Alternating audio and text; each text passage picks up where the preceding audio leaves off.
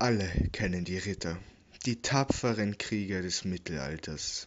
Um rund 1500 fingen sie jedoch an zu verschwinden. Sie wurden abgelöst. Was war der Grund für dies und wer kam nach ihnen? Diese Fragen werde ich, Laurin, zusammen mit meinem Kollegen Max in den kommenden paar Minuten klären. Hallo. Ich denke, wir haben uns da ein sehr spannendes Thema ausgesucht. Nicht wahr? Da hast du recht, Max, und ich freue mich schon wirklich sehr, es mit dir zu diskutieren. Als erstes sollten wir einmal schildern, warum Ritter überhaupt obsolet geworden sind. Der wichtigste Aspekt dabei war, dass Ritter eine ewig lange Ausbildung brauchten. Sie mussten ihr ganzes Leben lang den Schwertkampf trainieren, was für das Militär einfach zu teuer und zu aufwendig war. Außerdem war ihre Rüstung extrem schwer, was die Agilität enorm eingrenzte.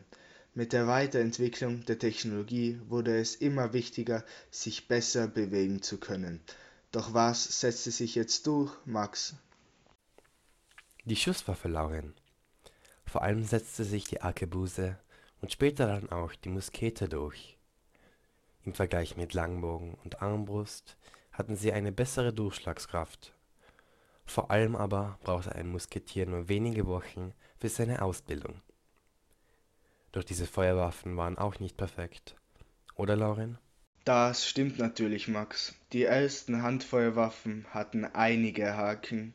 Zum Beispiel brauchte man viel zu lange beim Nachladen. Schützen konnten maximal in ein bis zwei Minuten einen Schuss abfeuern.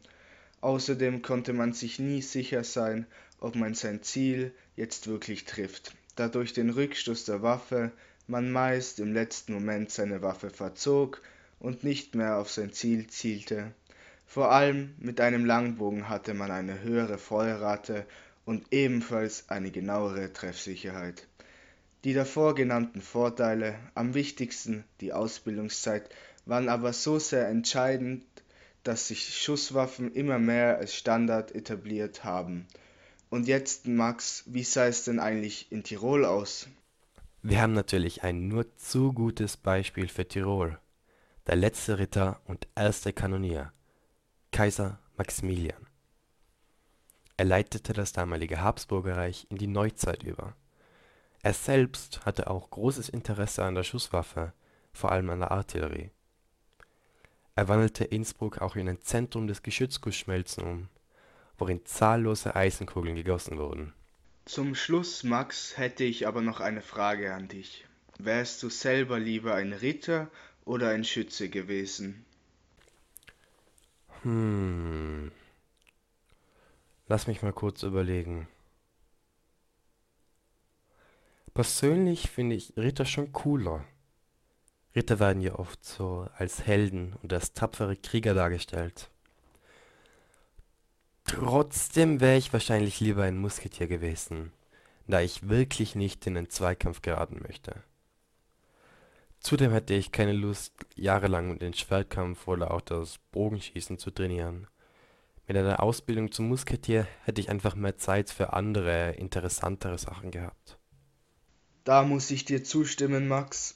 Das Rittersein scheint zwar cool zu sein, aber im Endeffekt bringt es einige Nachteile mit sich. Das ist ja auch natürlich der Grund, weshalb es heutzutage keine Ritter mehr gibt. Doch ich denke, ich denke, ich wäre viel lieber ein Ritter gewesen, weil ich das Rittersein so magisch finde.